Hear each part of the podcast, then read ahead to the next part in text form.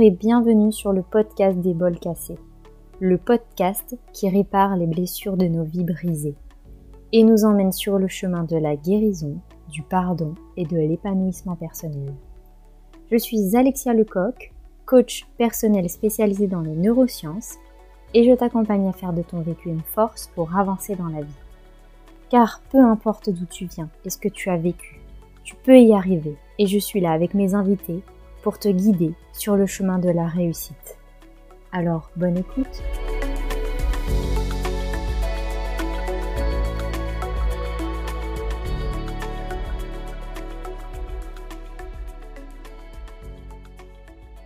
Coucou Nathalie, comment vas-tu? Très bien, merci. Et toi? Ça va, merci. Je suis heureuse de te recevoir sur le podcast des bols cassés. Est-ce que tu peux te présenter un petit peu, s'il te plaît? Dis-nous ce que tu fais, qui tu es, dis-nous tout. Oui, avec grand plaisir. Bah déjà, merci de me recevoir. C'est, un honneur à chaque fois. Euh, je m'appelle Nathalie, j'ai 41 ans. Je, j'enseigne le yoga depuis, euh, depuis 5 ans maintenant. Euh, mais je ne suis pas simplement une prof de yoga parce qu'en fait, je vais un petit peu plus loin à travers mes enseignements. Je transmets aussi l'histoire de ma vie et, euh, et, des clés pour pouvoir euh, créer sa vie de rêve. Parce mmh. qu'à travers les différentes décisions que j'ai pu prendre euh, depuis quelques années, en fait, j'ai réussi à créer un mode de vie de rêve grâce aux enseignements du yoga, mais aussi grâce à différentes pratiques que j'ai pu mettre en place pour sortir un petit peu des modèles normés, sortir un petit peu de la matrice, comme on l'appelle de temps en temps, et, mmh et aller un petit peu plus en profondeur dans ce qui m'anime, la voix de mon cœur, le désir de mon âme, ma vérité intérieure, etc. Voilà. Génial, génial. Merci pour ça. Merci pour ta présentation. Et euh, qu'est-ce qui t'a amené à, te, poser toutes ces questions, à, venir sur ce chemin dans lequel tu es aujourd'hui? Euh, Quelles sont, toi, les, les, choses que tu as traversées, les épreuves que tu as traversées qui t'ont amené là aujourd'hui? Est-ce que tu peux nous raconter un peu ton parcours? Ouais. Avec grand plaisir. c'est marrant parce que ce matin, j'étais sur Instagram en train de, scroller et je suis tombée sur, une, une fille qui partageait son expérience et qui disait, en gros, une histoire, la façon dont on raconte une histoire, le storytelling, la façon dont on raconte une histoire peut avoir un impact. Mmh. C'est pas anodin, en mmh, fait. Mmh, et, euh, et, déjà, moi, je tiens, je tiens à saluer euh, ton podcast parce que je trouve que à travers euh, ces épisodes et le fait d'inviter des gens à raconter leur histoire, ça peut créer, sans forcément que tu le saches ou que je le sache ou que tes invités le sachent, ça peut créer une transformation et un changement dans la vie de certaines personnes. Et c'est ce que disait exactement ce post sur Instagram, c'était euh, ne négligez pas en gros la puissance du storytelling, la mmh, puissance mmh, des mmh. histoires que vous racontez, parce qu'en fait, ça peut avoir un impact très très grand chez certaines personnes. Donc, l'histoire que je vais vous raconter, peut-être qu'elle va animer des choses chez certains auditeurs, chez certaines auditrices. Et moi, c'est un petit peu euh, ce que je veux faire aussi à travers ce partage, c'est vous dire que c'est possible. Euh, et en vous racontant mon histoire, vous dire que oui, c'est vraiment possible. Ouais, carrément. Pour faire de façon assez synthétique et aussi parce que j'ai envie de sortir de ce, de ce, de ce truc qui est de raconter toujours la même histoire. Je ne sais pas si toi, tu as ça, mais mmh. quand on se présente, on a tendance à, à présenter toujours l'histoire de la même façon et c'est souvent un peu réchauffé. C'est ça. Et donc, moi, j'aimerais bien aussi me challenger à travers ce podcast pour pouvoir vous raconter euh, mon histoire un peu différemment et sortir un peu du truc déjà vu, déjà entendu. Euh, du coup, je vais, je vais faire ça en live, me prêter un petit peu à Génial. Euh, j'ai eu une enfance très douce, très... voilà, j'avais un cadre très sécurisant, une famille très stable. Tout s'est très bien passé dans mon enfance. Je viens d'une fratrie de trois, trois enfants, je suis l'aînée. Et assez mmh. vite, j'ai pris la responsabilité, je me suis auto-responsabilisée pour être la, la, jeune, euh, la jeune fille, la jeune enfant qui travaillait bien à l'école. Donc j'étais très studieuse. Très studieuse, j'avais des bonnes notes. Je revenais toujours à la fin du, mois ou du trimestre avec les félicitations. Et je me suis toujours mis un petit peu dans ce modèle de euh, la, jeune fille studieuse. Et à côté de ça, j'avais une partie de moi qui était très, très vivante quand même. Je faisais de l'athlétisme, je faisais euh, euh, des cours de dessin, d'art, etc.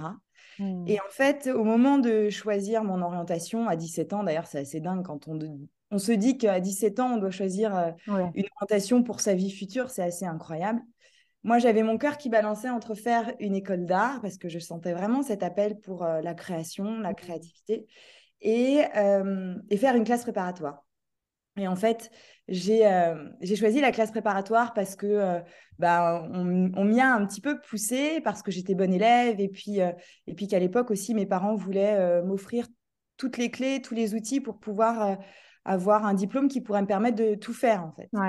C'est vrai que la classe préparatoire, sur le papier, ça cochait tout.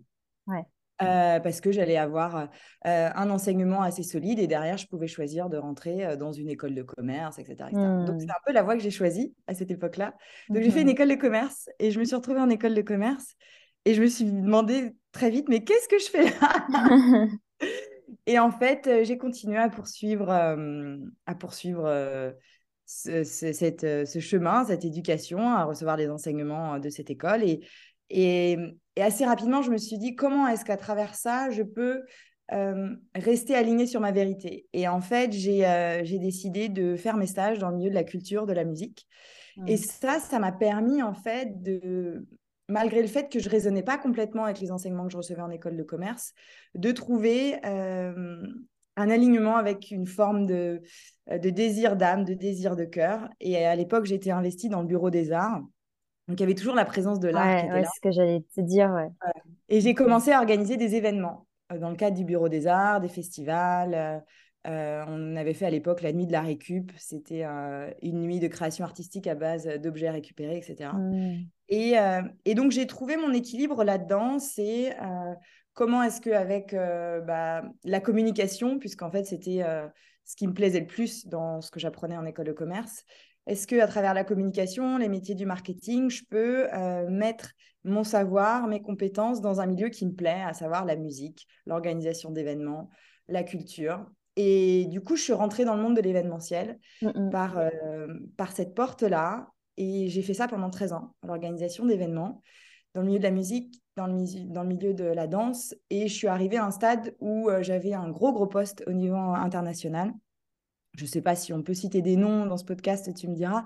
Mais en tout cas, j'avais sur le papier un, poste qui, euh, qui, qui cochait beaucoup de cases. Euh, et, et, je pense qu'il y a beaucoup de gens qui auraient voulu prendre le poste que j'avais, sauf qu'en fait, au fond de moi, j'étais pas alignée et je sentais que j'étais pas dans ma vérité.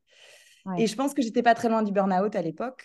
Mmh. Et, et, du coup, je, grâce au yoga, et ça peut-être que je pourrais en parler après, mais grâce au yoga, j'ai eu une révélation et je me suis dit, en fait, je ne peux plus vivre comme ça.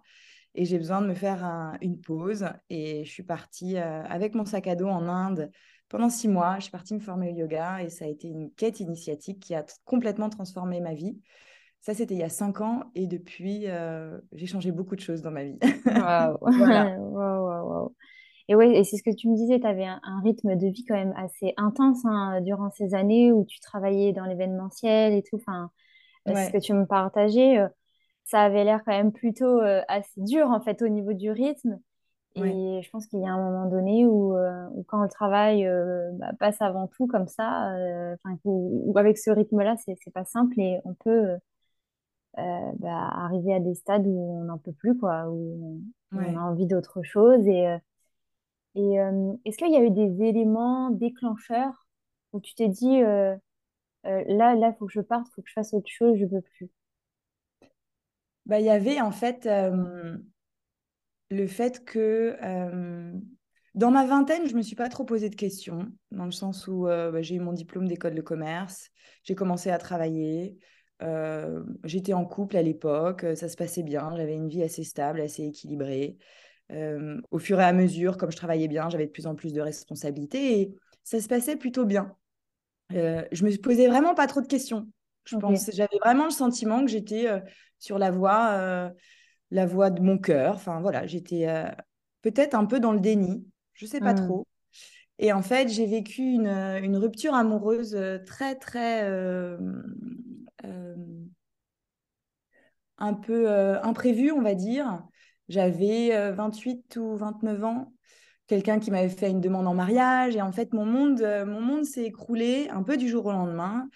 Et ça a, été, mmh. ça a été le début, j'ai pas envie de dire descente aux enfers parce que c'était vraiment pas ça, mais ça a été le début d'un long voyage de, de déconstruction de moi-même. Parce qu'en fait, je suis sortie d'un modèle où pendant ma vingtaine, j'ai été en couple. Euh, j'ai eu deux grandes histoires d'amour euh, qui ont vraiment été des grands marqueurs dans ma vie. Et, et en fait, je m'identifiais beaucoup à travers mes histoires d'amour. Mmh. Et un peu du jour au lendemain, je me suis retrouvée euh, seule face à moi-même et je ne savais plus qui j'étais. Parce qu'en fait, j'étais dans une histoire d'amour où je parlais nous, nous allons faire ci, nous allons faire ça, etc. Et d'un seul coup, je devais parler que de je, et je ne savais pas qui était je. Hmm. Je ne savais pas qui j'étais. J'avais pris des décisions, certainement, pour rentrer dans ce modèle, rentrer dans, dans, dans, une forme de norme. Et là, j'ai commencé à me poser la question de qui je suis moi. Et là, ça a été un petit peu difficile de me dire, en fait, je, je suis qui? Je ne sais pas qui je suis. Bah ouais. Voilà. Et là, j'ai commencé à me dire, OK, comment est-ce que j'entame ça? Et, en parallèle, j'étais vraiment dans une période de, de, deuil, du coup, de l'histoire amoureuse, de, deuil, de deuil de cette vie un petit peu fantasmée euh, mes parents sont, voilà, sont encore mariés et donc j'ai un modèle euh, de vie parentale qui est euh, la stabilité amoureuse. Hmm. Et moi, je pensais que j'allais aller vers ça, quelque chose de très stable, que j'allais avoir des enfants, etc. Voilà, j'ai 41 ans, je suis célibataire, je n'ai pas d'enfants. Donc, hmm. comment vous dire que, en fait, la trentaine, ça a été un grand, grand chemin de déconstruction. Et du coup, le, le chemin amoureux, la, la souffrance dans le chemin amoureux a été une grande, grande source de questionnement parce que du coup, ça m'a emmené dans euh, beaucoup de... Euh, beaucoup de remises en question. Et, j'étais aussi dans les extrêmes. C'est-à-dire, tu disais, euh, tu avais un rythme de vie assez dingue. Et effectivement, à travers mon processus de deuil de ce modèle, de cette vision de moi-même, de cette femme mariée avec des enfants, à travers le deuil de cette image de moi, eh ben, j'ai été un peu dans les extrêmes, c'est-à-dire que j'ai commencé à, à, travailler de façon un peu extrême. Je faisais euh, des nocturnes euh, presque tous les soirs à une époque.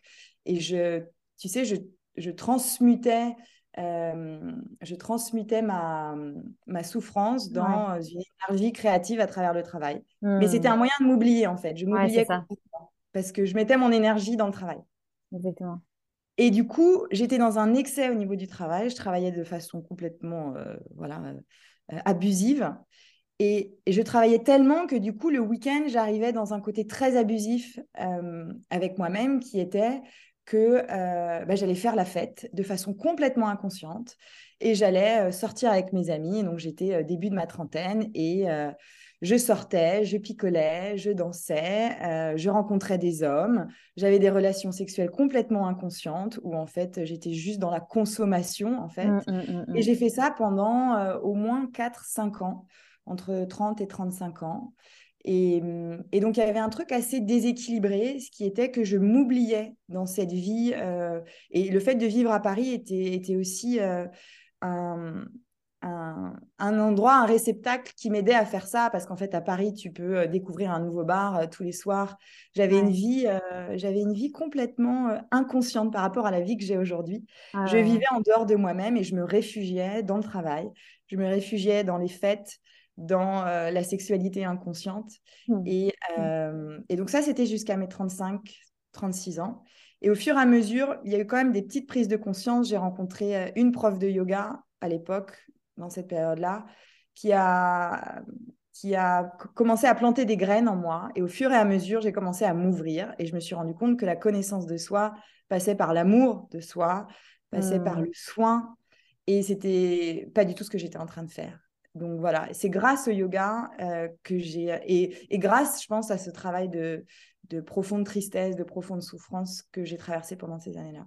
Ouais, euh, Et, c'est ce que j'allais te demander, qu'est-ce qui, t'a, il y a autre chose qui t'a aidé à, à sortir de, de, tout ça, à affronter quelque part euh, les peurs intérieures, parce que quand on les écoute pas, et eh ben, on ne prend pas conscience de quel point on peut être en grande souffrance à l'intérieur de nous, à quel point on a peur de, de, cette, de toute cette déconstruction.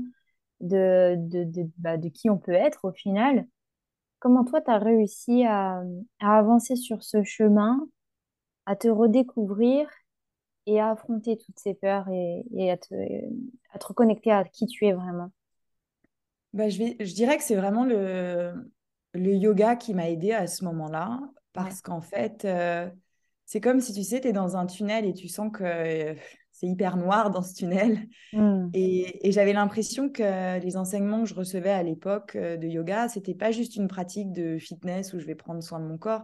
J'avais l'impression qu'il y avait une petite lumière qui apparaissait au bout du tunnel. Et au fur et à, mesure, le, le, trou où la lumière passait s'agrandissait.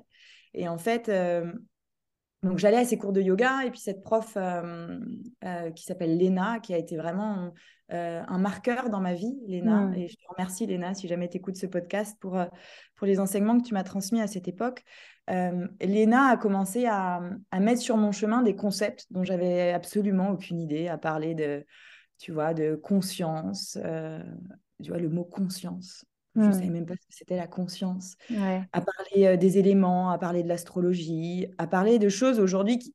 Ces choses-là, aujourd'hui, font partie de qui je suis. Mais eh à l'époque, à l'époque, pour moi, c'était un, jargon de, ouais, de, de, gens initiés. Et je me disais que c'était pas pour moi. Sauf qu'en fait, je revenais chaque semaine. Et chaque semaine, j'apprenais de nouvelles choses.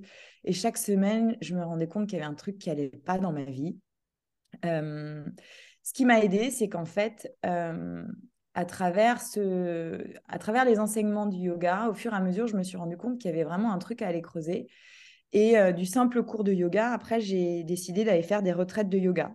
Hmm. J'étais aussi euh, toujours en train de galérer entre célibataires ou avec des histoires. Enfin, voilà, j'ai rencontré beaucoup d'hommes dans ma vie, mais à chaque fois, les histoires ne, ne fonctionnaient pas sur la durée. J'arrive hmm, pas, hmm, j'arrivais pas à m'ancrer, à me stabiliser dans les histoires amoureuses. Du coup, je naviguais entre euh, oui, je suis, j'ai rencontré quelqu'un, je suis heureuse et, j'avais le sentiment qu'à travers la rencontre, euh, je trouvais une forme d'alignement et que ça y est, ça allait me sauver de, des difficultés que je traversais. Euh, et, en même temps, j'avais ces moments de grande solitude. Et quand j'étais mmh. dans des moments de grande solitude, je me disais bon, j'en ai marre. Tous mes potes, ils sont, ils sont maqués, ils ont acheté des appartements, ils ont des gamins. J'avais l'impression d'être le mouton à cinq pattes. Et euh, je me suis dit, bon, bah, en fait, je vais partir voyager toute seule. Et ça, ça a été aussi quelque chose qui a été un élément euh, qui m'a permis d'ouvrir plein de portes à l'intérieur de moi, c'est le voyage en solitaire. Et donc, j'avais le yoga, mais euh, et je me suis dit, bah, je vais aller faire ma première retraite de yoga en solo. Donc, j'ai booké une. j'ai booké une, un billet d'avion pour aller faire une retraite de yoga. Ça, c'était en 2015. À l'époque, je bossais beaucoup. Et je me suis retrouvée au Portugal, figure-toi. Je me suis retrouvée à, quelques maisons d'ici, puisqu'aujourd'hui j'habite au oui, Génial. voilà. Et, euh, et donc, euh, partir toute seule, faire des retraites de yoga, partir toute seule avec mon sac à dos, voyager en solitaire, ça a été des moments où j'ai réussi à me déconnecter de ma vie, à me déconnecter de, de, de la boucle dans laquelle j'étais et mes schémas répétitifs de cette, de cette fille parisienne qui euh, vivait à côté d'elle-même, en fait. Hmm. Donc, ouais, le yoga et les voyages. Et c'est, c'est, pas donné à tout le monde de se dire du jour au lendemain, euh, bah, bah, je, je quitte tout et j'y vais. Parce qu'il y en a beaucoup qui se le disent au final et qui se disent, ah là là, des fois j'ai envie de tout quitter, j'ai envie de, de, bah, de repartir à zéro au final dans ta vie. C'est un peu, un peu ce que tu as fait au final. Euh, et te dire, euh, je me lance, quoi, j'y vais. Et toute seule en plus. c'est vraiment pas simple et ça demande ben, quelque part beaucoup de courage. Et, euh, c'est incroyable ce que, ce que tu as fait quand même. Et je pense que, comme tu dis, ça t'a ouvert euh, beaucoup de portes. Euh, et tu, tu, as fait une, une rencontre de là-bas. C'est là-bas que tu as rencontré ton maître yoga aussi. Ouais, ouais, ouais, tout à fait. Est-ce que tu veux nous en parler un petit peu, lui? Parce que je sais qu'il a, qu'il a joué un rôle majeur quand même dans, dans, dans ce parcours-là. Ouais, tout à fait. Je, vais vous parler de Vinod, mais juste avant, je voudrais rebondir sur ce que tu disais par rapport au courage.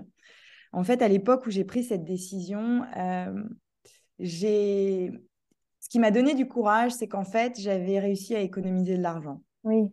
J'avais réussi à mettre de, l'argent de côté. Et, ça, ça m'a sécurisé parce que je me suis dit, en fait, parce que j'ai cet argent de côté, je vais pouvoir euh, m'offrir une, un break. Mmh. Euh, je vais avoir une fenêtre de tir peut-être d'un an ou deux. je crois que j'avais mis 10 000 euros de côté, quelque chose comme ça. Et je me disais, bon, bah voilà, avec cet argent-là, je vais pouvoir explorer, essayer des choses. Et au pire du pire, je reviendrai dans les métiers de la com. Donc en fait, moi, ce qui a été important pour moi dans, dans cette prise de décision, c'était de me dire, j'ai un petit matelas financier qui mmh. peut me permettre euh, de m'autoriser à vivre ce rêve. Euh, et si ça marche pas, je reviendrai dans ce que je sais faire. Mais euh, c'est grâce à ça, en fait, que j'ai aussi pu passer le pas. Oui, ça m'a demandé du courage et en même temps, tu sais, à l'époque où j'ai pris cette décision, pour moi, j'avais pas l'impression que ça me demandait du courage parce que c'était une évidence parce que je savais que j'étais trop malheureuse et que si je continuais à être dans cette vie-là, en fait, j'allais euh, j'allais devenir un, fantôme de moi-même, en fait. Donc, euh, il y a aussi une citation qui dit, est-ce que, tu vois, l'inconfort du bourgeon, à un moment donné, tu sais, quand la fleur éclot, la, la fleur, elle est dans le bourgeon, ou quand le papillon, il est dans, le, dans la chrysalide, euh, tu es, hyper coincé, tu te sens que tu pas bien, tu es en souffrance en fait. Et à un moment donné, le papillon, il se dit, en fait, je peux pas rester là, je souffre trop, je suis obligé de sortir et de m'ouvrir et de déployer mes ailes. Et moi, j'étais arrivée à ce stade-là, la souffrance était trop grande à l'intérieur de ce cocon, de cette structure, de ces restrictions.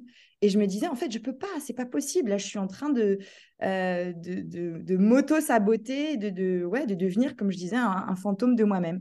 Et donc, pour moi, c'était plus c'était, euh, ça demandait moins de courage de sortir du cocon que le courage que ça demandait d'y rester. en fait. Rester dans le cocon, ça, enfin, dans, dans, cette bulle de restriction, ça me demandait trop de courage et je pouvais pas, en fait. Donc, c'était mmh.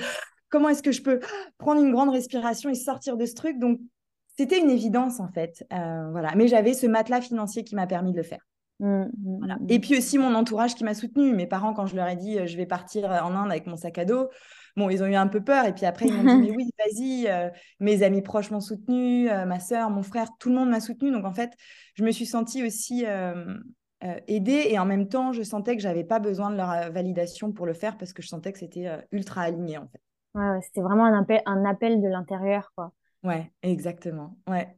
Et donc, ce qui s'est passé, c'est qu'en fait, je suis arrivée. Donc, je démissionne. je démissionne. Je travaillais euh, au service communication donc d'une grande boîte qui s'appelle Red Bull et j'étais au service international. Mmh. Euh, je démissionne, j'ai 10 euh, 000 euros sur mon compte en banque et je pars avec mon sac à dos dans un pays que je ne connais pas qui est l'Inde. Ouais. Et, et, là, je suis à quelques semaines du départ, je viens de démissionner. À l'époque, je bossais en Autriche, je, je reviens à Paris, je revois ma famille, mes amis. Et là, tout le monde est en train de projeter des peurs sur moi. Ouais, ouais, ouais. Paul, tu pars avec, avec ton sac à dos en Inde, une femme toute seule, mais tu te rends pas compte, c'est hyper dangereux. Et en fait, il y avait une partie de moi qui était là. Mais ils ont raison, mais pourquoi je fais ça? Qu'est-ce que je veux montrer au monde? Je commençais à questionner ce choix-là, alors que quelques mois auparavant, j'étais hyper alignée avec ces décisions en me disant c'est là où je, où je veux aller.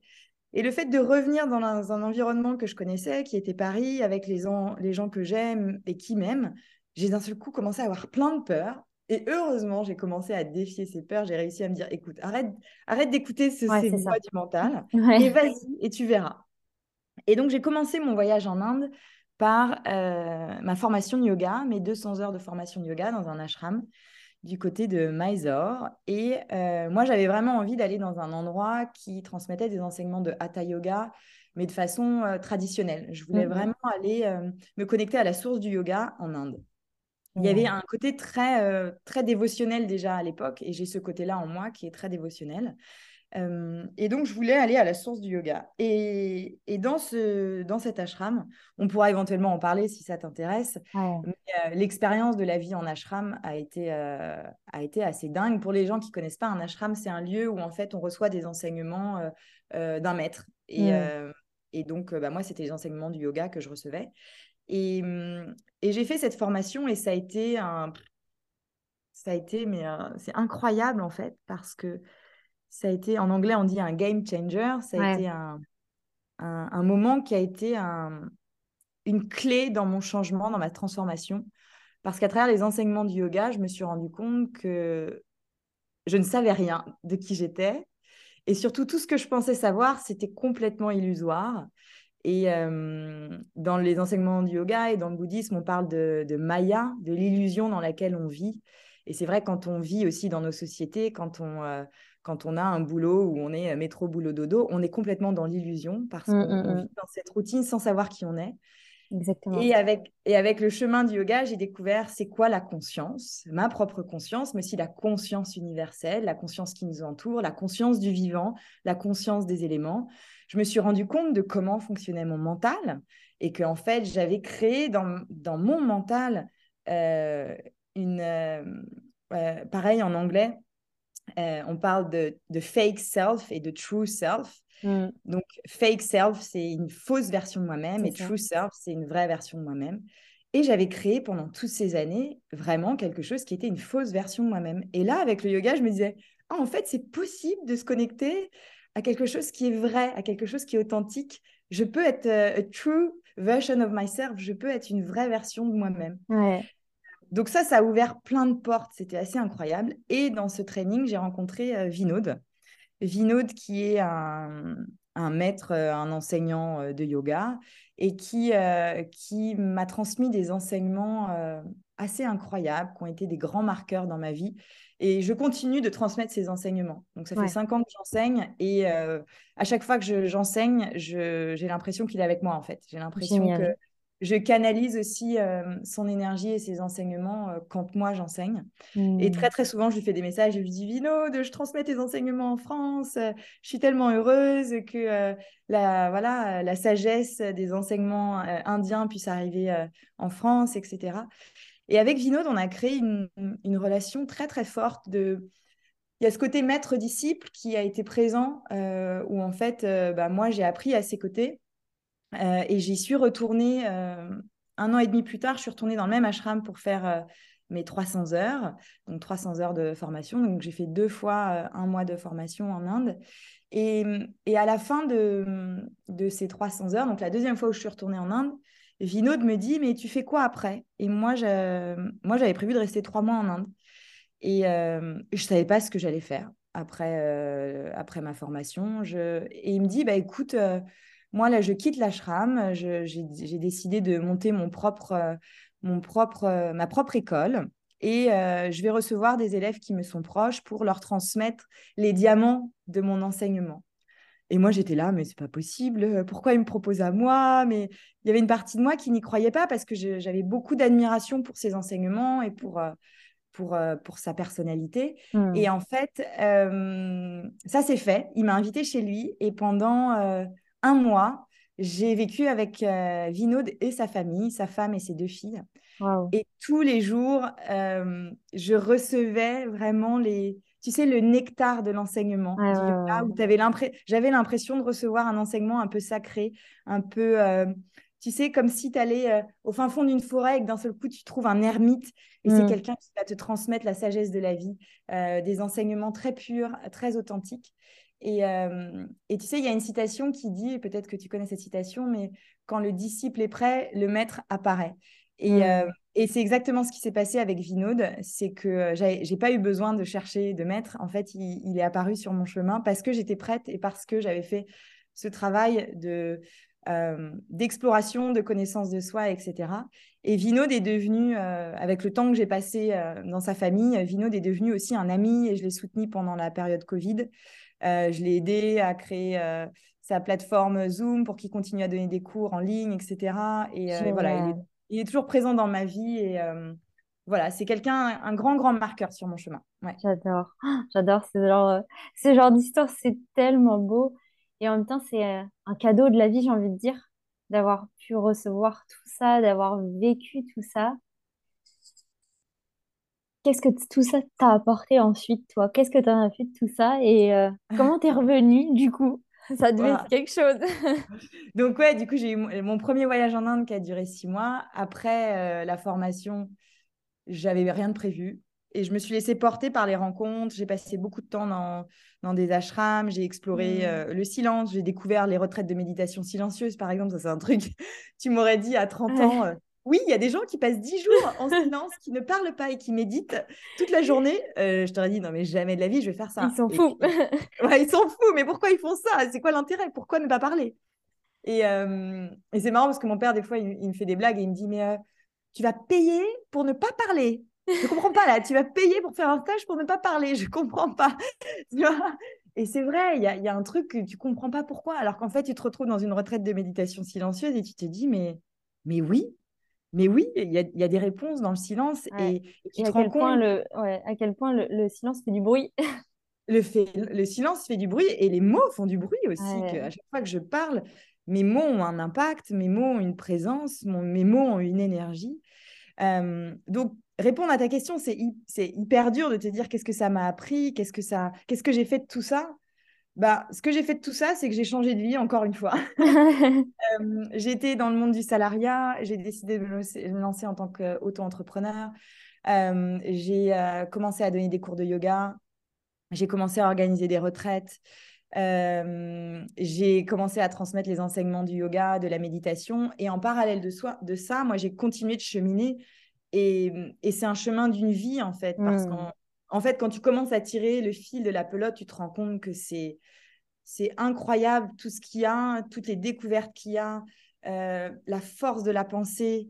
La force de la pensée, c'est incroyable. Moi, je me suis rendu compte de l'impact que ça, ça pouvait avoir, ce que je mets dans ma tête. Et les gens, j'en avais pas conscience avant, et je pense que la plupart des gens ne se rendent pas compte. Mmh, mmh, mmh, de, euh, je ne sais pas si tu connais cette, euh, cet auteur qui s'appelle Jonathan Lehman, oui. Euh, qui a écrit un bouquin qui s'appelle Les antisèches du bonheur. Et dans ce bouquin-là, il parle de vider ses poubelles mentales le soir. Il, y a, un rituel qui est vider ses poubelles mentales. Et en fait, je trouve ça hyper juste parce que, en fait, moi, je me suis rendu compte à travers ce chemin-là que mon mental, pouvait être à la fois un, allié et à la fois un ennemi parce que à travers mon mental, je, mettais des choses dans ma tête qui devenaient des croyances, mais qui sont des croyances complètement euh, fausses. Et surtout, c'est des croyances qui peuvent me faire beaucoup de mal quand je mmh, commence à me mmh, mmh. dire je suis pas assez ci, je suis pas assez ça. Quand je commence à me juger à me dire j'ai 41 ans, je suis célibataire, j'ai pas d'enfant, et à, et, à, et à nourrir une forme d'auto-apitoiement, de désespoir, parce que je suis hyper différente de tout le monde, euh, en tout cas hyper différente des gens qui, que je connais depuis, tu vois, des amis que je connais depuis longtemps. Je suis tellement différente d'elles que je pourrais nourrir un, un, désespoir, un auto-apitoiement. Ben, en fait, non, le yoga m'a appris ça. Euh, cette, cette, quête de, cette quête de connaissance des, de qui je suis m'a appris à, à m'accepter tel que je suis, à accepter mon chemin. Et, et à me dire que j'ai une force créatrice incroyable, que je peux tout faire en fait. Je peux tout faire. Je peux quitter mon boulot, partir en Inde avec mon sac à dos. Je peux quitter Paris et Paris et venir m'installer au Portugal. Je peux tout faire. Et ce que je me raconte dans ma tête qui est je ne peux pas le faire, en fait, ça c'est du bullshit, c'est pas vrai. Je peux tout faire et nous sommes les créateurs de notre vie. Et souvent, moi, je me dis, je ne vais pas me retrouver sur mon lit de mort en ayant des regrets et en me disant, mmh. meuf, es passé à côté de ta vie. Et ça a été souvent, un, pareil, un, driver pour moi, c'est j'ai pas envie d'avoir de regrets. Donc, ouais, peut-être que je pars m'installer au Portugal et je galère et, et peut-être que je reviens à Paris un an plus tard. Peut-être pas. Et peut-être que c'est génial et que là-bas, je vais trouver d'autres réponses. Donc, euh, donc ouais, tout ça m'a permis de me rapprocher de ma vérité intérieure, de me mmh. rapprocher de, de ce qui m'anime, en fait, de ce qui me rend vivante. Et, si je suis dans cet état-là, derrière, je peux partager et je peux transmettre depuis cet espace-là. Et du coup, je peux inspirer des gens. Et, moi, aujourd'hui, mon objectif, c'est d'inspirer les gens à travers ma vie, à travers mes choix, et de transmettre ces enseignements qui, pour moi, ont été des euh, hyper puissants, en fait. Voilà, ça a été des... Ouais, voilà. Ouais, et, j'avais cette chose en tête que tu as dit au début, euh, c'est euh, aller vers ta vie euh, de rêve au final. Ouais. Est-ce que tu, est-ce que pour toi là, tu es dans ta vie de rêve? alors, j'ai envie de dire oui et non. Euh, j'ai envie de dire oui dans le sens où euh, je suis, je vis dans un cadre absolument incroyable. Mmh. Je suis à, à 5 minutes de l'océan. Donc moi, me rapprocher de l'océan, ça a été euh, aussi une grande ouverture à l'intérieur. Me rapprocher de l'élément eau, ça m'a mmh. permis beaucoup de me stabiliser, de m'ancrer. Me rapprocher de la nature, ça m'a beaucoup aidé. donc, je vis dans un cadre de rêve. J'habite dans une maison que je partage avec, avec des femmes. Et donc, il y a un côté euh, sororité au quotidien où on se soutient mutuellement. et mmh. ça, je trouve ça génial d'être dans une communauté de femmes et de, et de pouvoir partager mon chemin de femme aux côtés de femmes qui sont un peu comme moi, qui ont fait des décisions, ont pris des décisions un peu comme moi. Euh, j'ai une, voilà, j'ai, une très très belle maison. Il y a une communauté ici, là où, où, je vis, il y a une communauté élargie de gens qui sont euh, dans le yoga, dans la spiritualité. Il y a des satsangs, c'est des enseignements euh, de maîtres. Il y a des kirtans, des cercles de chant. Il y a des danses toutes les semaines et voir tous les jours. Tu peux aller participer à des événements qui, moi, me font kiffer, me font vibrer. J'adore. Donc, j'ai la nourriture spirituelle que je cherche et j'ai des gens qui me, qui me ressemblent. Et donc, j'ai trouvé ma tribu. Donc, j'ai envie de te dire un hmm. grand oui, j'ai trouvé ma tribu, je me sens bien, je sais que je peux être moi-même. Il y a aussi une, euh, une grande communauté qui, qui est euh, en lien avec le tantra, la sexualité positive, la sexualité consciente. Et moi, ça fait partie aussi des choses qui m'animent beaucoup, c'est ces sujets-là. Comment rencontrer l'autre dans une sexualité consciente? Parce que je te parlais juste avant de mon... Et oui, oui. Où j'étais à l'opposé de ça. Et maintenant, je suis dans la connexion à l'autre, dans la conscience, mais aussi dans l'intimité. Et ça, ça a été un grand, grand chemin. Donc ça, c'est le oui de ma réponse. Et le non euh, par rapport à le mode de vie de rêve, c'est que, en fait, je galère encore à, à être euh, financièrement indépendante et stable. Et je, fais attention aux mots que j'utilise parce que je sais que les mots ont une vibration, les mots ont une énergie. c'est super euh, important. Et je veux pas attirer à moi aussi trop de choses négatives en lien avec ça. Mais quand, quand j'ai fait quand j'ai pris la décision de devenir euh, auto-entrepreneur, j'ai pris la décision de sortir du confort du salariat. Et euh, j'avais encore un peu de sous de côté à l'époque. Mais là, j'arrive à la fin de mes économies et, et, du coup, je sens qu'il y a une urgence en moi qui est comment est-ce que je peux vraiment vivre euh, de ça, du yoga parce que je pourrais reprendre des missions en com. Euh, il y a quelques jours, j'ai eu une conversation euh, avec ma mère à ce sujet qui me disait, mais peut-être que tu pourrais reprendre des missions en com, etc. Oui, je pourrais, mais en fait, j'ai pas envie parce que ce c'est plus c'est plus le désir de mon âme et je veux pas être dans la peur de manquer en faisant ce choix-là. Je préfère me dire comment je peux réajuster ma vie pour continuer à faire ce que je fais donc, la partie non de la réponse dans la vie de rêve, c'est que ce serait un, grand, grand yes si je pouvais avoir euh, des rentrées d'argent régulières, plus stables, qui me permettraient d'avoir une vision à long terme. Euh, tu vois, moi, j'aimerais bien pouvoir, à un moment donné, euh, avoir un endroit pour pouvoir proposer mes cours de yoga, pour pouvoir organiser des retraites, accueillir des gens en résidence, etc.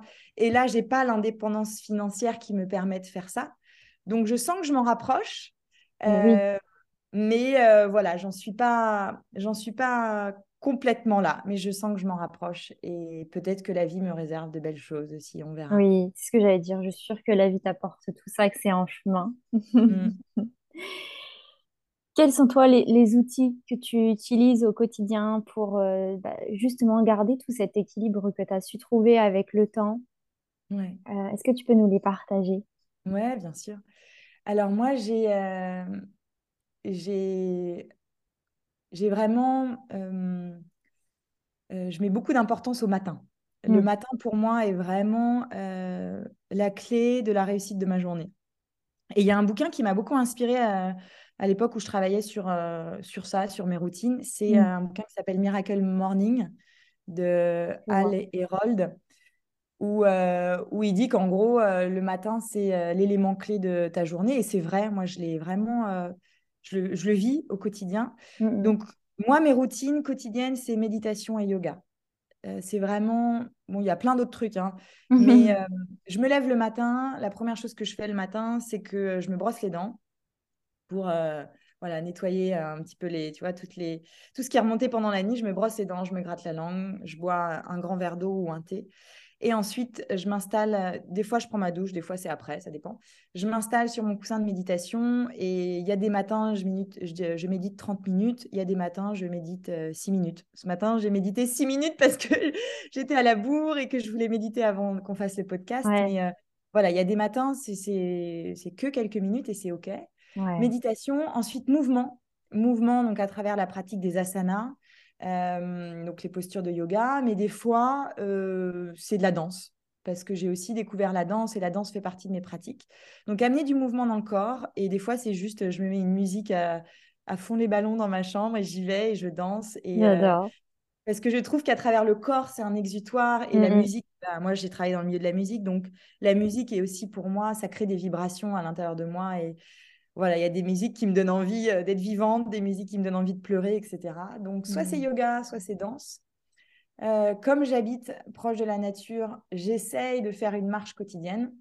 Mmh. Euh, je suis pas loin du coucher du soleil et des falaises qui donnent sur l'océan, donc j'essaye de me faire au moins le coucher du soleil tous les soirs. ça, c'est chouette. Ah ouais. Et, après, moi, j'ai une pratique de, de journaling aussi. Tous les soirs, j'écris. Euh, ça, ça me fait beaucoup de bien. Et après, j'ai une pratique aussi qui me fait du bien, c'est euh, les partages. J'ai mmh. euh, des amis très proches qui, qui sont là pour m'écouter quand j'en ai besoin. je suis là pour eux quand ils ont besoin d'être écoutés. Et ça, c'est des choses aussi que je transmets dans mes retraites. Et j'ai envie de monter aussi des cercles, des cercles de parole entre femmes ou peut-être des cercles mixtes parce qu'il y a à travers euh, la médecine de la parole, la médecine des mots, la médecine de l'écoute, il y a beaucoup de choses qui se passent. Et d'ailleurs, peut-être que les gens qui m'écoutent, euh, qui nous écoutent en ce moment, vont se dire waouh, il y a comme un changement d'alchimie à l'intérieur de moi parce que j'ai entendu ces mots-là. Mmh. Et, donc, moi, dans mes routines, il y a euh, le fait de pouvoir déposer des choses. j'ai quelques amis qui me sont très proches. J'ai aussi ma sœur. Euh, ou euh, quand j'ai besoin de déposer, hop, j'envoie un petit euh, voice message et je dis voilà, je, demande le consentement avant en disant bah, voilà, là j'ai besoin de déposer un truc. si tu as la disponibilité, écoute. Si tu n'as pas la disponibilité, tu gardes pour plus tard. Et si j'ai besoin de parler pendant 10 minutes et de faire un podcast et de déposer des choses, je le fais. Et juste savoir que quelqu'un va écouter ça, sans forcément que la personne rebondisse, ça me fait beaucoup de bien. Et pareil, je reçois aussi euh, des messages de mes amis quand ils ont besoin de déposer. Donc ça, ça fait partie des choses aussi que je mets en place dans ma... C'est comme ma routine euh, psycho-émotionnelle, tu vois. Ouais, J'adore, j'adore ce que tu dis là et ça résonne très fort en moi parce que c'est vraiment quelque chose que j'expérimente de plus en plus. Pouvoir avoir des personnes comme ça sur qui on peut déposer, qui le font en retour et qui se sentent voilà, écoutés et au final se l'autoriser parce que c'est ça le plus dur, c'est de s'autoriser à dire ah, je, dépose ce que j'ai à déposer, quoi. Que mm. euh, y a, sans jugement, sans attente, sans appréhension de ce que, de ce que va pouvoir penser l'autre, et tout en sachant que derrière, on aura du soutien quoi qu'il arrive, quoi. Et, euh, et ça, je trouve que c'est euh, c'est un outil extrêmement puissant, le partage. bon, je le fais à travers le podcast aussi, d'une autre façon, mais on peut le faire sous, sous différentes formes en fait et juste pouvoir déposer bah, ce qu'on ressent au moment, au moment présent, c'est euh, extrêmement puissant. Et pas qu'à nous en fait, pas euh, que à l'intérieur de nous, euh, vers l'extérieur aussi. Moi, c'est ce que ça m'a appris beaucoup parce que j'avais une tendance à être beaucoup dans l'isolement et d'avoir un peu honte aussi de mes émotions. Tu vois, quand j'étais dans des, dans des périodes de grande tristesse, un peu de désespoir, d'auto-apitoiement, tout ça. Tu sais, quand tu es dans la, la, partie très sombre de ton âme. Euh, on parle souvent de Dark Night euh, of the Soul, c'est tu vois euh, vraiment la partie sombre de l'âme. Souvent, moi, je restais, tu sais, comme un, petit animal blessé qui est dans sa tanière et qui voilà, qui est seul et qui, qui reste là-dedans. Et en fait, je me suis rendu compte que c'est pas là-dedans que je trouvais la guérison parce que quand je fais ça, je reste dans ma boucle mentale. Ah oui, oui, carrément. et je nourris mes schémas, je nourris mon histoire, je nourris euh, voilà tout ce qui me fait souffrir. Alors que quand je commence à l'extérioriser, quand je commence à l'écrire, parce qu'il y a des gens qui vont peut-être pas avoir la possibilité de déposer ça chez des amis, parce qu'il y a des gens qui n'ont peut-être pas des amis qui vont les comprendre. Juste écrire. Voilà, j'écris sur mon carnet. Ok, déjà, je dépose. Peut-être que je peux faire un appel à un ami et puis mmh. euh, déposer ça, ou faire un voice message, ou peut-être que je peux aller en, pleine nature et faire un tête-à-tête avec un arbre et déposer tout ce que je dois déposer sous cet arbre. Mais en fait, effectivement, le faire sortir de soi ou le faire sortir par la danse. Tu vois, mmh. euh, moi, je sais que quand j'ai des émotions ultra fortes, bah, je me mets une playlist et hop, je me mets à danser et ma tristesse, elle passe par le mouvement. Et, et, ça, c'est ça, c'est incroyable. Mmh. Ouais, j'adore, c'est trop beau. Mais en même temps, c'est une réalité. C'est, euh, on a besoin de, de, prendre conscience de ce qu'on ressent, de ce qui est à l'intérieur de nous euh, et de pouvoir l'exprimer. c'est lui laisser la place d'être libéré et laisser la place à autre chose. Et, euh, et, à chaque fois, je, je, prends ça en comparaison aux nuages, en fait. C'est se dire qu'il y a des nuages qui passent, comme les pensées, comme les émotions, comme tout ce qu'on peut ressentir, et que ça finit par passer. Mais si on prend le temps de bien les regarder et de les laisser passer, derrière, euh, voilà, on peut laisser place bah, au soleil, on peut laisser place à, à quelque chose de plus, de plus agréable, on va dire aussi. Ouais. C'est marrant ce que tu racontes parce que ça me fait penser à. Je voudrais faire un parallèle avec une, des, une chose que nous a dit euh, le fondateur de l'ashram quand je suis arrivée, euh, donc il y a cinq ans, à l'ashram avec mon sac à dos pour commencer mm. ma, ma, première formation de yoga. Euh, Krish, qui a été le fondateur de l'ashram, a dit un truc il a dit ce qui va être le plus dur pendant cette formation de yoga, ça va pas être les postures, les pratiques de respiration toute la partie physique, corporelle, etc., c'est pas ça qui va être le plus dur. Il dit, ce qui va être le plus dur, c'est de désapprendre tout ce que vous pensez savoir. Hmm. Parce qu'il nous dit, en fait, vous, vous arrivez avec euh, des croyances sur ce que vous pensez savoir. Et ce qu'il va falloir faire, c'est vous dire que vous êtes aussi vide qu'un pot. Euh, parce que si tu arrives dans, une, dans un ashram, par exemple, et que ton pot de connaissances, il est plein, tu peux pas recevoir parce qu'il est déjà plein, ton pot. Si tu vides et que tu te dis, en fait, je ne sais rien et que ton pot, il est vide, bah là, tu peux recevoir des enseignements. Et c'est la même chose avec les émotions, c'est la même chose avec les schémas mentaux. Si je reste dans euh, ma boucle mentale, si je reste dans mes souffrances, bah mon pot, il est toujours plein, il est toujours plein de mon passé. Et donc, les libérer, les faire sortir, ça permet de vider le pot. Et si je vide le pot, bah après, je peux recevoir autre chose. Je peux recevoir un enseignement du vivant quand je vais me balader et que je vais regarder euh, le coucher du soleil parce mmh. que je suis disponible et que mon pot il est vide. Donc c'est hyper important de, de, vider notre pot régulièrement parce que mmh. sinon on peut jamais le remplir d'autre chose. Et eh ben parfait. C'est une très belle comparaison et j'adore. J'adore. Je, le réutiliserai. tu m'autorises? Bien sûr, avec grand plaisir. j'adore. Moi j'utilise les nuages, mais c'est vrai que le pot c'est aussi une belle une belle euh, symbolique. Enfin, c'est quelque chose qui est symbolique, bah mais qui est très représentatif de ce qui se passe dans notre cerveau. Exactement. Et euh, on pourrait en parler pendant des heures. ouais. Euh, pour rebondir, est-ce que toi, tu aurais un conseil à apporter? Je pense surtout à, à, ce, ce, fait d'oser, en fait. Aux personnes qui ont envie de partir, qui ont envie de, de changer de mode de vie, qui ont envie de quelque part repartir à zéro dans, leur vie, hein. mais qui n'osent pas. Est-ce que toi, tu aurais quelque chose à, dire à ces personnes-là? Euh, Alors, la première chose, ce serait peut-être, euh, parce que quand on n'ose pas, ça veut dire qu'on est plein de peur. Mm. Ça veut dire que ce qui nous bloque, c'est nos peurs. Donc, la première chose que je pourrais dire à ces gens-là, c'est prenez un papier et listez vos peurs. Ouais. C'est quoi les peurs qui m'empêchent d'oser? Euh, et pour chaque peur, essayez de voir s'il n'y a pas possibilité euh, d'amener un peu de la douceur là-dedans. Euh, et, et, de voir est-ce que c'est des vraies peurs ou est-ce que c'est des trucs qui potentiellement peuvent être un peu... ouais, est-ce que... Est-ce que...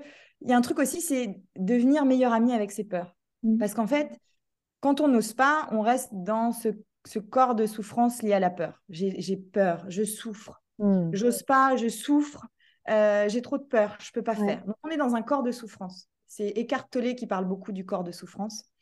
Euh, et, et, donc on continue de nourrir ça. Euh, sauf qu'en fait, moi, le meilleur conseil que je peux donner à ces gens-là, c'est que c'est de devenir ami avec vos peurs. Parce qu'à partir du moment où vous avez pris vos peurs dans la main, que vous avez commencé à leur parler, que vous avez commencé à danser avec, eh ben, vos peurs, elles deviennent vos meilleures amies, en fait. Parce que mmh. euh, la peur devient un souvenir.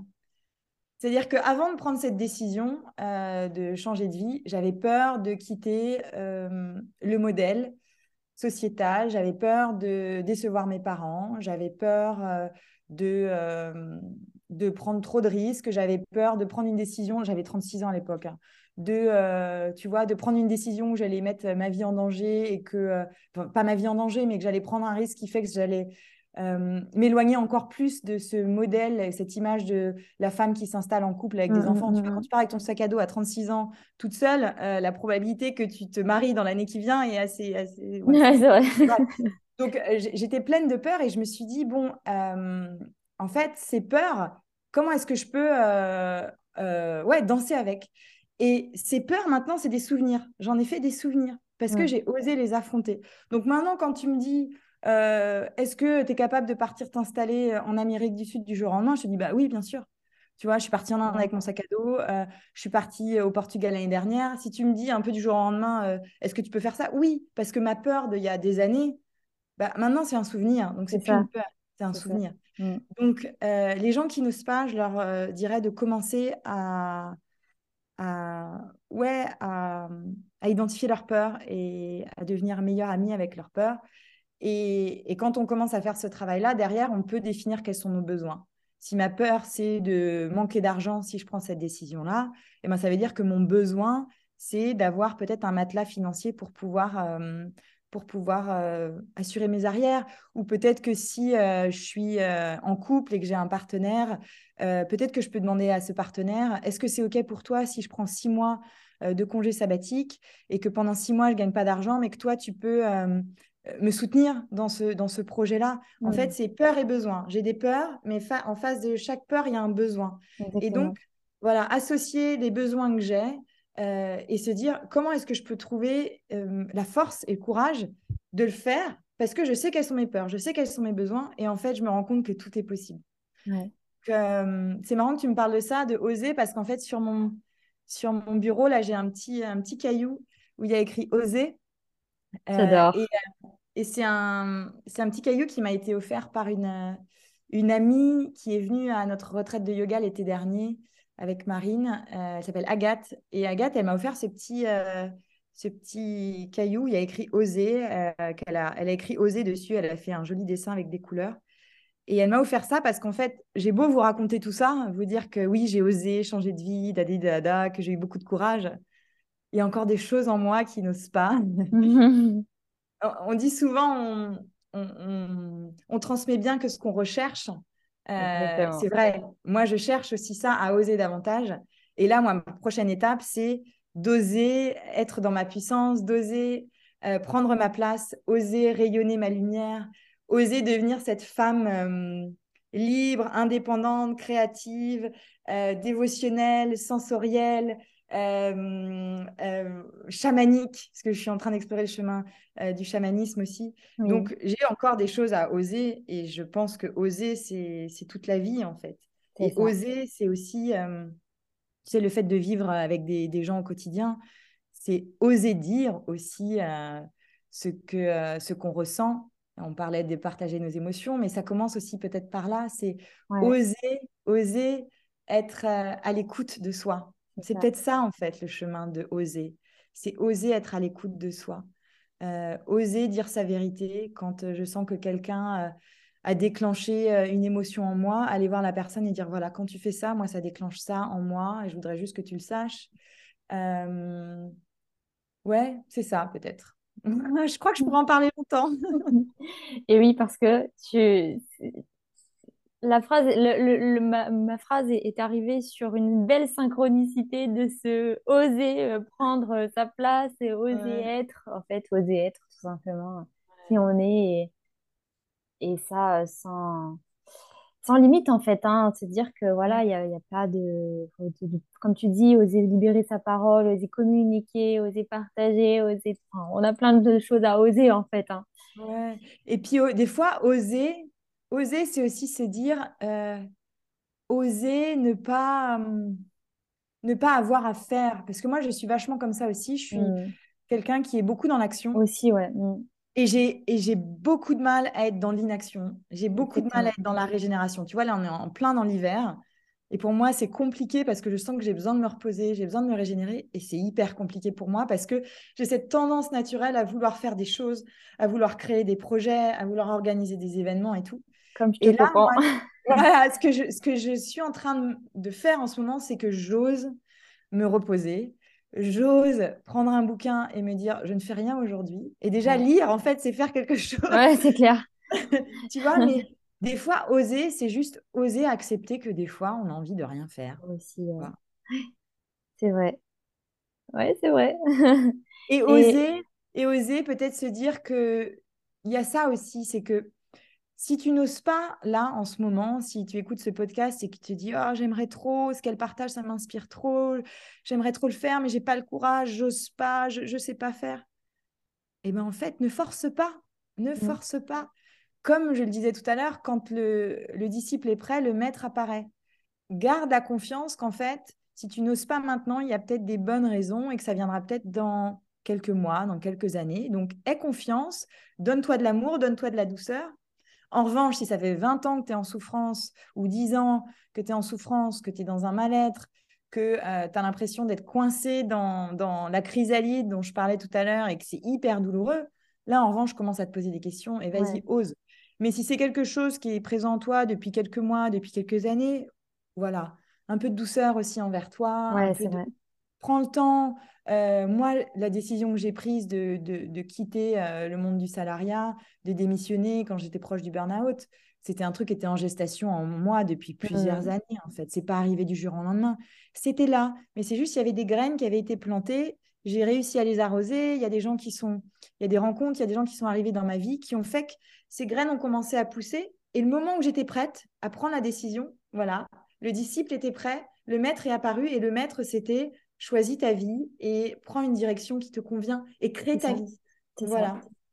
Et oui, parfois ça demande, faut pas oublier que euh, on n'évolue pas comme ça en, claquement, en un claquement de doigts, que ça prend du temps et que ce temps, il est extrêmement important. C'est ce qui va, euh, bah, c'est ce qui va faire euh, qu'on va pouvoir prendre le temps de nous découvrir, prendre le temps d'explorer toutes ces facettes de nous parce qu'évidemment, quand on avance sur, euh, sur ce chemin de, identitaire, on peut dire, de la, à la découverte de soi, il y, y a, tellement de choses à explorer. C'est comme si on avait un millier de portes qui s'ouvraient devant nous. Déjà, juste commencer par ouvrir une seule porte, c'est déjà le commencement, quoi. Et après, bah, voilà, de se laisser le temps de se dire qu'il y aura le temps d'ouvrir toutes les autres portes, quoi, quoi qu'il arrive. Et tu sais, ça me fait penser à, à la maternité à la gestation, parce qu'en fait, euh, euh, l'enfant, avant de naître sur Terre, il a besoin de neuf mois. Il a besoin de neuf mois dans le ventre de sa mère, dans l'utérus de sa mère. Il a besoin d'être nourri. Il a besoin de recevoir euh, tous les nutriments et tout le temps nécessaire pour pouvoir accoucher. Mm. Et en fait, c'est un peu pareil. Si tu veux, moi, j'utilise souvent cette, moi, j'ai un truc aussi en lien avec la maternité. Ça fait partie des sujets qui m'animent parce que forcément, horloge biologique, tout ça. Euh, mais si tu veux, j'ai pas aujourd'hui, j'ai pas donné naissance à un enfant et c'est un rêve que j'ai. Tu vois, j'aimerais bien un jour pouvoir devenir maman, mais peut-être que ça fera partie de mon chemin, peut-être pas. En fait, je me suis beaucoup détendue par rapport à ça et j'ai lâché prise avec cette idée-là. Ouais. Mais en fait, j'ai pas accouché d'un enfant, mais j'ai fait de nombreux accouchements spirituels de moi-même, en fait. Mmh. Euh, là, tout ce que je vous raconte, pour moi, c'est des accouchements de moi-même. Mmh. J'ai accouché de moi-même, mais de nombreuses fois. Et j'appelle ça des accouchements spirituels parce que euh, à partir du moment où tu deviens une autre personne que la personne que tu étais il y a dix ans, bah ouais, tu accouches de toi-même, en fait. Et, et pour pouvoir accoucher de soi-même, eh ben, il faut qu'il y ait le temps d'avoir eu euh, la gestation avant. Et donc, mmh. si j'ai réussi à accoucher de moi-même à plusieurs reprises, en Inde, j'ai accouché de moi-même aussi de nombreuses fois. Euh, et je continue d'accoucher de moi-même. La semaine dernière, j'ai fait un, soin chamanique et j'ai encore accouché de moi-même. Tu vois, j'ai bien cette image-là. C'est qu'en fait, euh, on est constamment en gestation. On est constamment en train de se nourrir euh, de la vie, des expériences, des rencontres, des enseignements qu'on reçoit, des difficultés. On se nourrit constamment. Donc, considérez cette période de gestation comme euh, la préparation pour que le moment où vous serez prêt, prête à accoucher de vous-même, à oser, ben en fait, ce sera le bon moment et le maître apparaîtra et voilà, ce sera le bon moment. Exactement. Donc, préparez-vous aux accouchements. voilà, préparez-vous. Si on peut résumer. Exactement merci Nathalie pour tous ces riches partages. C'est mm. génial de pouvoir euh, partager tout ça avec toi, de, que tu nous racontes euh, ton histoire au final. Hein. Et est-ce que tu as réussi à la raconter d'une façon différente du coup? Euh, bah, J'ai parlé de trucs, je ne pensais pas en parler. Ah. là, vraiment, je, je, vous ai parlé sans filtre. Je, par exemple, je vous ai parlé de sexualité. C'est pas forcément des thèmes que j'aborde euh, régulièrement. Je vous ai parlé de ma part d'ombre. pareil, c'est des choses que je ne présente pas toujours. Et oui. je vous ai parlé de la consommation d'alcool. je vous ai parlé de, de choses où je ne pensais pas me livrer autant. Et en fait, bah, c'est qui je suis, c'est le chemin que j'ai eu. Euh, et oui, forcément, j'ai raconté des trucs que je raconte déjà, mais j'ai le sentiment que j'ai réussi à, à, être dans le présent et à, et à, et à vous transmettre depuis ce qui était vivant en moi ce matin et, et la façon dont tu as rebondi. J'ai l'impression que, ouais, il y a des choses que j'ai partagées, je ne pensais pas forcément vous le partager. Donc, euh, oui, oui, c'est cool. J'ai l'impression d'avoir honoré ce que j'avais placé hein, comme intention de, de, de podcast. Donc j'espère que pour les éditeurs, c'était agréable. j'en suis sûre, j'en suis persuadée. Donc euh, merci, c'était un grand plaisir en tout cas d'apprendre à te découvrir. En tout cas pour moi, c'était vraiment euh, un très très grand plaisir. Euh, et de permettre au bol cassé de vivre comme ça, c'est incroyable. Merci beaucoup. Je te dis à très vite, prends soin de toi et à très bientôt. Merci beaucoup pour tout ce que tu fais et merci de partager ces histoires, c'est incroyable. Merci pour l'inspiration que tu donnes au monde et aux autres. Ouais. Merci beaucoup. À bientôt. À bientôt. Merci. Voilà les amis, j'espère que cet épisode avec Nathalie vous aura plu, qu'il vous aura apporté des clés et vous aura inspiré. Je vous invite grandement à le partager autour de vous et je vous dis à très vite sur le podcast des vols cassés.